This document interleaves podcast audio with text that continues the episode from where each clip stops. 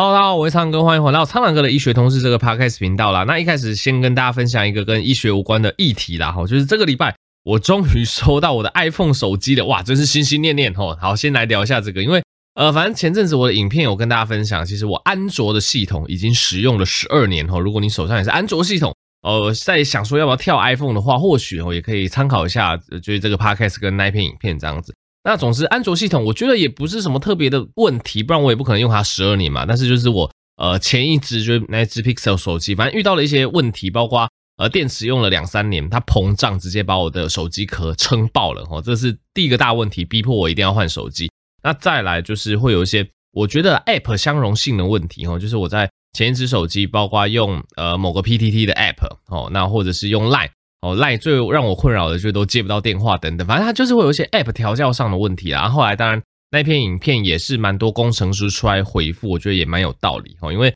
以 iOS 系统来讲，就是 Apple 一家独大嘛，所以工程师去调教这些 App 的话，其实相对好调教的。它就是调教好一个版本释出吼，就基本上就是可能所有的 Apple 手机都可以用得顺顺的。但是安卓系统不一样，因为安卓系统它其实很多厂商在用哦，例如说最有名的那就是三星嘛，因为三星大概是目前。市面上最好用的安卓系统的手机这样子，包括三星啊，哦，包括就是其他的中国品牌的手机啊，或是台湾的这个华硕啊、LG 啊、哦 Pixel，反正这一类啦，反正基本上因为安卓系统使用的这个手机很多，所以变成说，哎，每一只手机它可能多多少少遇到 App 相容性的问题，工程师都必须要逐一的解决。哦，那当然那些比较大的厂牌，举例来讲，三星好了，那可能工程师就会把它列为。首要解决的一个状况，所以你或许用三星的旗舰机，你就不会觉得哎有太多这个 App 相容的问题哦。但是假设你用一些比较小品牌的手机，或是比较小众的手机哦，有时候 App 出一些问题，这个工程师可能他就不一定会第一线处理哦，因为你并不是最主要的客户嘛。所以我看完那一篇呃影片下面留言，也是觉得蛮长知识哦。难怪我这几年用一些比较小众的安卓手机，常常会遇到一些就是觉得好像哪个 App 卡卡的。好像不太顺哦，但是问身边假设有一些用三星旗舰机的友人，好像又没有这样子的问题哦，所以总之我觉得分析下来，我会建议大家说，哎，如果你是 iPhone 阵营，那当然没什么问题。那如果你是安卓阵营哦，你想要追求比较极致哦、比较好的体验的话，你可能还是要往安卓的大厂牌去挑选，比较不会成为 App 的孤儿这样子。好，那总之我换成 iPhone 之后，因为我是换的十五 Pro Max 嘛，二五六 G。到目前为止，的确哦，我想要解决的问题就都成功解决了。好，第一个包括电池的续航力，iPhone 15 Pro Max 的电池续航力，我真的觉得蛮可圈可点的哈。当然，这是跟我上一支手机比起来，我不知道跟前一代 iPhone 比起来怎样。可以至少我一天使用下来哈，我其实我每天都不用充到百分之百，我大概充到这个八十 percent，用一整天都非常的够哦。那我当然不是什么非常重度的使用者，我自己本身当然就是一些滑手机啊。然后就是会拍照啊，录一些些小小的影片哦，当然占的时间不会很长。那最多的重度使用可能就是追 Netflix 或是看 YouTube 影片，大概一整天就是这样子使用下来，大概手机我都不用充到满哦，八十 percent 用用一整天，或许这个二三十 percent 就都还有剩啊，所以我觉得电量完全是没有什么大问题。更何况假设你充到九十到一百 percent，那大概更没有问题这样子。那第二个问题是这个 App 的问题，到底 App 相容性有没有解决？我是真的用到目前为止一个礼拜，之前手机遇到问题全部解决了，哦，这个 Line 完全使用上来没有问题，别人打电话进来也会响，哦，那在我之前使用一些这个 PTT 的一些 App 啊，都会有一些就是闪退啊或者怎样，哎，其实目前这个新的苹果手机用起来也都没有什么问题，那个各个 App 切换起来都很顺，都没有遇到我之前可能用几个蛮常用的 App，好像中间都会有有一些闪退怎样的问题，目前也没有遇到。那带来第三点，因为周遭的人都使用这个 Apple 比较多嘛，所以现在传送档案啊或怎么样也非常的方便，所以算是有解决了我想要换手机的想法。等于是我换完手机之后，哎，以上这些问题真的都彻底解决了。那还多出了一个我意想不到，我觉得哎，其实加分蛮高的一个项目哦，这个大家可以参考一下，尤其你在开车哈，因为我原本开的车它有。Android Auto 哦，跟这个 Apple CarPlay，反正都是车载的软体这样子。那我原本的开的车 Android Auto 是要插线的，要插 USB-C 线才可以使用。哦，然后 Apple CarPlay 就是无线的，所以我以前的手机我都是插线使用。然后现在换成 iPhone 手机之后，哎，我的 CarPlay 它直接变成无线了。我只要一上这个车子哈，它直接会连接我的 Air CarPlay，然后就直接导航啊，然后记录你的使用习惯。我就觉得哇，少了插线这个动作真的是非常方便。所以假设你的这个车子是有支援这个无线的 Apple CarPlay 的话，那我会觉得说，哎，或许换 iPhone 对于这一方面的体验，然后也是大加分。所以我觉得目前换到 iPhone，我是觉得根据我以上的一个描述哈，我是觉得哇，我原本遇到问题彻底的解决了，那我个人是感到非常的满意啦。哈，那当然我并不觉得是安卓系统不好的问题，我现在是觉得说，有可能是我真的是选到比较小间的安卓手机的品牌，哦，所以就会遇到我们以上讲的这些问题，所以。我会觉得说，哎，如果你真的要比较极致的体验的话，或许你真的去选一些大厂牌，例如说三星之类吧，或许真的会有非常不错的这个安卓机体验，不会输苹果这样子。但至少我从可能比较这个中阶、比较小众的安卓机换到这个 iPhone，那至少我提到的这些什么 Apple 相容性啊，那周遭同温层的问题啊，电池的问题啊，Apple CarPlay 的问题啊，我觉得都是得到非常满意的解决，这样子供大家参考。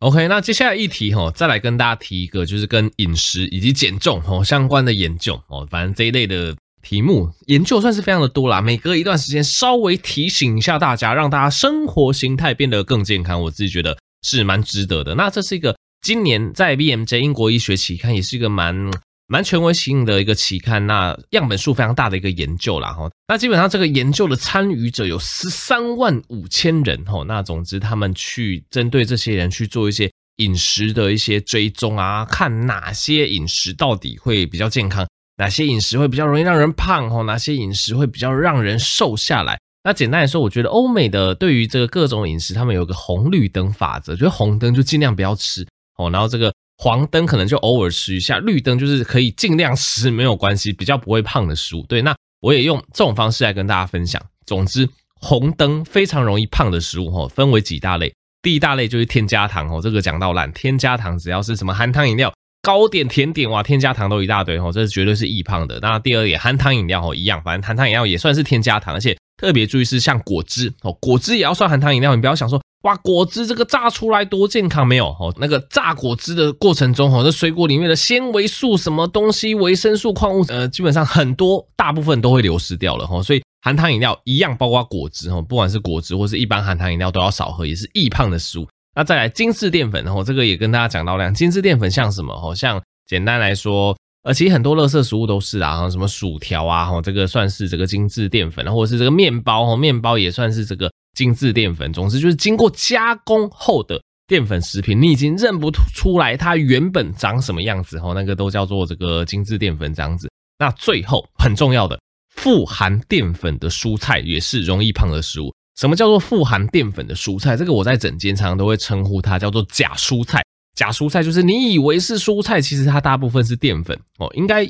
大部分人都有观念，例如说像地瓜。哦，有些人吃地瓜，他以为在吃蔬菜，没有，你在吃淀粉。像马铃薯咖喱，我自己会觉得就有一点雷。为什么？因为你在外面吃什么马铃薯咖喱还是怎么样？因为你吃咖喱通常会配饭嘛，哦，所以饭就是很多淀粉了。然后你再加什么马铃薯咖喱，哦，它上面又有马铃薯之之类的，马铃薯又是一大堆淀粉，你就会变成摄取过量的淀粉。总之，马铃薯它也算是这个富含淀粉的蔬菜，它就是淀粉类食物啦。那台湾其他比较常见的，例如说什么山药。例如说玉米哈，很多人吃玉米，你自以为在吃蔬菜，其实也是在吃淀粉然后像莲藕的这个淀粉量哦也不少哦。所以以上提到的什么地瓜、马铃薯啊、玉米粒啊、山药啊，哦还有南瓜哦，南瓜也是一个就是富含淀粉的食物。所以你以为吃南瓜在吃蔬菜，其实你也是在吃淀粉。总之，富含淀粉的蔬菜，以上提到这些东西都是比较易胖的食物哦。所以假设。你真的哦有想要减重，想要维持比较好的体态，这些食物的量哦，不是说不能吃，量就是要注意这样子。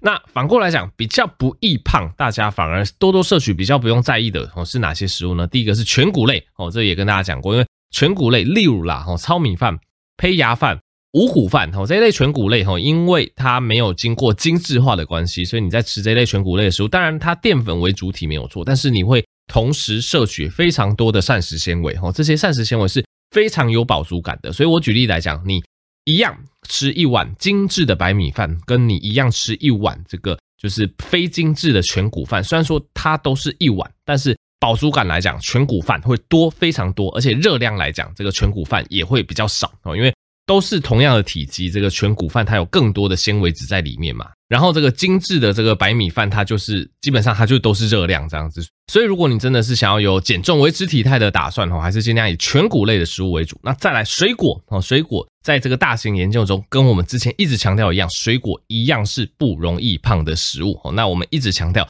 原型水果才是，果汁就不算哦，或者是一些罐头的水果，经过腌制的水果，这些加工后的都不行，就是原型水果。虽然说它有果糖哦，但是之前也跟大家提过，你单纯吃水果，你想要吃到果糖过量，你想要吃到脂肪肝，根本就不可能哦。大部分是会脂肪肝、会果糖引起引起的一些胰岛素阻抗，那个都是因为吃什么含糖饮料啊，或者是添加糖的一些含糖点心哦，才会这样子。你单纯吃原型水果，它反而是不易胖的食物哦，是帮助减重的，所以原型水果是可以吃。那再来少淀粉的蔬菜哦，少淀粉的蔬菜我就会姑且称它为真蔬菜哦，例如说什么高丽菜、豆芽菜哦，反正 A 菜、菠菜哦这一类就是反正不是淀粉类的蔬菜，你也是可以尽量多吃。以上都是比较不容易胖的组合，就是全谷类水果跟少淀粉类的蔬菜哦。那当然，嗯，它可能的造成就是会变胖或变瘦的机转，这个也跟大家稍微提一下哦。我们刚刚讲比较容易胖的，例如说添加糖，例如说精致淀粉。哦，或例如说淀粉类的蔬菜，像地瓜这一类，哈，它其实都有比较高的高升糖的这个指数啦。哈，那高升糖指数，它比较容易会造成所谓的胰岛素的一些反应啊，甚至久了会有一些胰岛素的阻抗，哦，容易会使身上的脂肪，哈，不管是皮下脂肪或内脏脂肪的堆积哦。那再来，如果是添加糖的一些点心或含糖饮料，哈，它其实都没有什么饱足感，但是热量很高。这个大家应该有经验，你去外面喝喜酒、吃聚餐。喝那个柳橙汁，你喝了这个三杯五杯，你都不会有饱足感，但是你自然而然你就已经摄取到一大堆添加糖，会摄取一大堆热量了哈。所以喝这些这个添加糖的饮料啊，或者是一些点心哈，常常这个饱足感是不够的，而热量会无意间摄取过多。那反过来讲，如果是比较不会胖的食物，像全谷类哦，水果啊、蔬菜类这一类含有高纤维、高的膳食纤维，它们是可以增进饱足感。而且可以减少你对于其他食物的渴望哦，就是让你吃其他食物的量变少，而且也可以是促进肠胃蠕动啊，让肠道菌丛就养成一个比较好的肠道菌相哦。那现在也常跟大家提到，其实肠道菌相对我们身体的健康真的是影响很大。以前以为肠道菌相就跟你这个排便有关联，后来发现不是，肠道菌相好哦，有可能会改善你的睡眠哦，有可能会改善你的情绪。有可能会增加你的运动表现，吼，各种东西我们都发现，哎，竟然都跟肠道菌相有关，吼，所以你以这个多蔬菜，吼，多全谷类，吼，多水果，其实这些状况来讲，去让你的肠道的菌丛改善，吼，其实对于你整体的健康是非常有注意的啦。好的，那以上就是这篇研究的分享。我想，其实这种研究的结果都跟我们以前一直跟大家提醒的，吼，其实都不会互相冲突，只是有时候用。另外一个观点，再跟大家讲一次，大家可能就哇更有这个健康意识哈。总之给大家参考。OK，那接下来跟大家聊一下所谓的心血管疾病哦。心血管疾病这个疾病哦，其实占国人死因的第二名哦。第一名大家都知道叫做癌症，恶性肿瘤哈。癌症已经不知道好几十年都是十大死因的第一名了。自从这个平均寿命拉长之后，这个癌症当然很多癌症都是在年老的时候发生了哈。所以总之癌症还是第一名。第二名基本上就是心血管疾病，第三名通常是脑血管疾病这样子。那心脑血管疾病因为跟血管相关，我们常会一起讲这样子。那什么是常见的心血管疾病？例如说最常见的心肌梗塞哦，心肌梗塞就是你心脏的冠状动脉，心脏的冠状动脉是要供应心肌血液的动脉哦，所以当你常常有一些三高，就血压、血脂高、血糖高哈这一类东西，它都会一直去伤害你的血管，特别是心血管的部分。所以像心血管、像冠状动脉。只要这个窄缩了，这个血液灌流不足，吼，你运动的时候就会可能就容易胸痛嘛，这个叫做心绞痛。如果说心脏的冠状动脉完全阻塞掉了，吼，你心肌完全得不到血液的供应，会怎么样？心肌开始坏死，开始心律不整，会致命，这个就叫做心肌梗塞。哦，所以以心血管疾病造成的死亡，大概是以这个心肌梗塞为大宗，那当然还有其他的疾病。例如说这个主动脉剥离哈，因为主动脉剥离之前也是有一些比较知名的艺人因为这些情况而死亡，所以也是让大家越来越对他重视。那像主动脉剥离就常常会发生在一些特殊体质哦，或者是你有一些恶性哦，真的长久没有控制的高血压哦，血压这个状况也会一直去伤害你的血管，造成主动脉剥离的状况。那当然也会有其他的情况，然后例如说一些什么胸主动脉瘤、腹主动脉瘤等等，所以这些状况造成的死亡就是心血管疾病造成的死亡，它是目前国人死因的第二名哦。哦，那根据这个 NEJM 的一个研究结果，这也是今年一个非常新的研究啊。其实，在亚洲，哦，像台湾属于亚洲嘛，由这一类心血管疾病导致的死亡，其实三到四成，哦，三十到四十 percent 是可以预防的。哦，那其实。这个概念也很简单，因为你要去预防你的心血管疾病，你就是要把你的体质顾好，你要去减少你的三高，你要去把你身体里面会破坏血管的这些因素给抹除掉。包括哪些东西？包括 BMI 哦，大家知道 BMI 这个过重，总之这个体重过重、体态不良的人，心血管疾病的风险会上升。再来，包括你的血压，包括你的坏胆固醇的控制。包括你要戒烟吼，因为抽烟也会导致这个心脑血管疾病风险大幅增加。喝酒当然也会啦。那再来糖尿病吼，因为血糖高的话，基本上就是会导致吼这个，你就把它想象你的这个血管壁一直被泡在这个浓度高、这个血糖高的血液里面，怎么可能会健康呢？对不对？所以再提醒是 BMI、你的血压、你的坏胆固醇吼，你有没有抽烟和你有没有糖尿病这些东西，把它控制好就可以。非常大幅的减少，甚至预防心血管疾病的一个产生，这样子。那当然，这几个东西还是可以跟大家讲。像 BMI，我们最常讲的就是运动跟减重嘛。所以减重到底要怎么减吼，就可以参考我们前一个 part 吼，到底要怎么吃这样子。那再提到血压的部分，血压在我们日常生活中其实做蛮多事情是可以帮忙降血压的吼。那有一个简易口诀叫做 S A B C D E 吼，这个口诀这样子。S 哦，就是 sodium，就是钠哦，基本上就是要吃的清淡。我是觉得大家不要呃，也不用说太去刻意算说什么每天吃几克的盐，我觉得那个太痛苦哦。除非你真的是已经诊断是高血压，你可能就要那样子去精算。但是如果是你是一般的人，你只是想要做心血管的保护哦，你就是去避开那些真的比较重咸的食物哦。例如说呃，举例来讲，我觉得像泡面哦，像有一些烧烤哦，有一些炸的东西哇，那个粉啊，或者是这个吃这个。呃，一些加工食品的话啊，就虽然说我尽量建议大家不要吃加工食品啦。可以假设你真的要跟朋友吃薯条的话，你也可以来个无盐薯条嘛。举例来讲，就是尽量清淡，去减少钠的摄取，其实可以非常有效的降血压。这是 S sodium 的部分，A 就是 alcohol，就是尽量戒酒；B 就是 body weight，然后就尽量减重；C 就是 cigarette，就尽量戒烟。第一就是 diet，就是你要做饮食的调整哦。除了符合我们刚刚讲尽量原型食物，那个全谷类啊，都是蔬菜水果外，尽量采取德蔬饮食或是地中海饮食哈。德蔬饮食跟地中海饮食是两个实证上都是可以降血压的饮食方式哦。所以更多细节你可以去听之前的节目哈，或是 Google 搜寻都可以。那最后个一 exercise 运动哈，运动也是有助于降血压。之前的节目也有跟大家分享过哪些运动降血压效果最好，大家可以回去听哦。总之，S A B C D E 吼这些降血压的方式吼，大家可以去做参考。那当然除了血压之外，也是要这个注意你的这个胆固醇的一个状况啊，那抽烟、血糖哦，这个都要去注意。把这些东西控制好，其实你就可以非常有效的是减低你未来罹患包括心肌梗塞、心绞痛、主动脉剥离吼这些心血管疾病的风险啦吼。那当然整体的生活品质啊。未来的平均预期寿命都会拉长哦，所以以上就是我觉得对于心血管疾病相当重要一个预防的概念，给大家参考。OK，那今天分享的最后一个 part 叫做 COPD，慢性阻塞性肺疾病的一个缩写。那 COPD 这个疾病，我相信应该蛮多人不太熟悉的，它其实也是国人十大死因的大概第七位、第八位的一个位置哈。那 COPD 什么叫做慢性阻塞性肺病呢？那顾名思义吼，就是大部分是发生在老人家，而且是老烟枪吼。你可以想象这些老烟枪老人家，或者是有些人他工作的关系，他需要吸入很多粉尘，或是有些人他单纯因为空气污染比较严重，所以你可以想象你的肺部在经过这个数十年，可能四五十年以上的这些粉尘、这些烟雾的暴露，它会慢慢的去损害你的肺的换气功能，你的肺的这个包括支气管、肺泡的一些。换气功能，包括气流的进出都会开始受阻哦，所以我们就叫做慢性阻塞性的肺病哦。基本上就是这个肺功能哇已经产生损害了，这个呼吸道的气流会受到阻塞，所以常常患者就会有一些呼吸喘，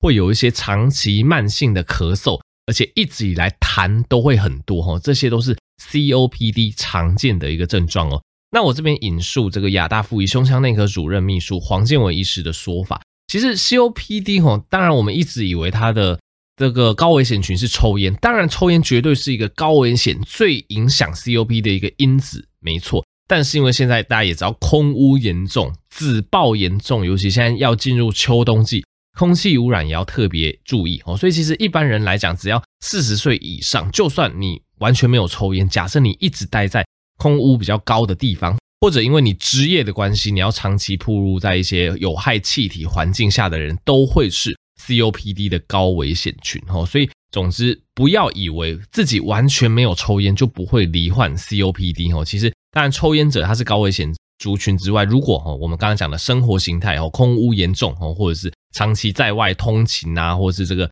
呃，反正我会觉得像例如说呃厨师哦，譬如说你常会接受油烟这些状况，你自己都要特别注意，四五十岁以上都有可能会是 COPD 的高危险群这样子。OK，那如果你有相关的一些风险哦，那你又真的会觉得说，哎，你好像稍微动一下，你就会比较容易咳。比较容易喘哦，常常会有慢性声痰。你想要评估的话，那要怎么办呢？那基本上会建议你到这个医院的胸腔内科做检查哦，因为胸腔内科它可以帮你安排最基本的检查，包括 X 光，包括肺功能的检测哦，就可以去诊断哦，你有没有可能像是 COPD 这一类的疾病。那 COPD 如果你真的罹患了，到底该怎么办？基本上戒烟一定是最重要的，因为我们刚刚讲，其实大部分 COPD 患者会有抽烟的一个状况，因为抽烟会慢性的去损害肺功能，而且这边烟不只有传统烟，连电子烟都算哦，所以这类烟尽量要把它戒掉。那当然也要尽可能让自己不要暴露在我们刚刚讲的一些空污、一些危险因子之下。那目前 COPD 肺阻塞哈，目前最主要的治疗策略是支气管扩张剂哈，那。现在不管是一些长效型的支气管扩张剂啊，或者是双效合一的长效型支气管扩张剂，其实都是目前治疗 COPD 肺阻塞的主流药物啦。因为这一类 COPD 的患者，我常常可能呃，譬如说呃，遇到某些状况下，哇，就会咳喘起来，痰很多哦，甚至呼吸困难哦，所以有时候随身备着一些，包括这一类我们刚才提到的长效型的这个支气管扩张剂，就可以随时做到症状的缓解。那当然，COPD 我们比较担心的是，有时候感冒之后也会比较容易。这个诱发一些肺炎的状况哈，所以假设你家人或者是你自己真的是 COPD 的患者，那你可能感冒之后又有一些高烧不退哈，甚至咳喘起来越来越喘的状况，这个状况我都会建议要赶快就医检查哈，因为 COPD 的患者他去因为感冒去罹患肺炎，又去恶化了 COPD 这个状况，常常是常见的哈，严重的话甚至是要住院治疗哈，这个不可不慎。那当然，包括亚太附医啊，或者是各种医疗院所，定时都会举办一些 COPD 肺功能卫教筛检的相关活动啦。吼，那有时候会先填问卷，调查评估你的风险程度啊。那如果你真的有符合比较高风险的民众哦，就是建议大家去胸腔内科的这个门诊就诊哦，医生就会帮你安排相对应的一些检查哦。好的，那总之以上就是针对这个 COPD 肺阻塞的一个科普啦，还是建议大家就是呃，如果可以的话，就是尽量就是。传统烟、电子烟都不要碰哦，那也要时时注意周遭的空气品质哦，因为当你这个空气吸久了哦，其实往往累积数十年下来，都会对你的肺部造成不可逆的伤害，大家戒之慎之。好的，那喜欢这类医学频道就记得持续订阅，可以把这个 podcast 这个单集或是这个频道分享给更多人知道，让大家可以在通勤或者做家事或者做任何事情的时候无痛吸收医学知识，那可以支持。要实践生活百万视频书，折扣码 Blue Pick 九折优惠，可以去追踪我的 Twitter，然后去支持我的新书。好，我们就下集再见，大家拜拜。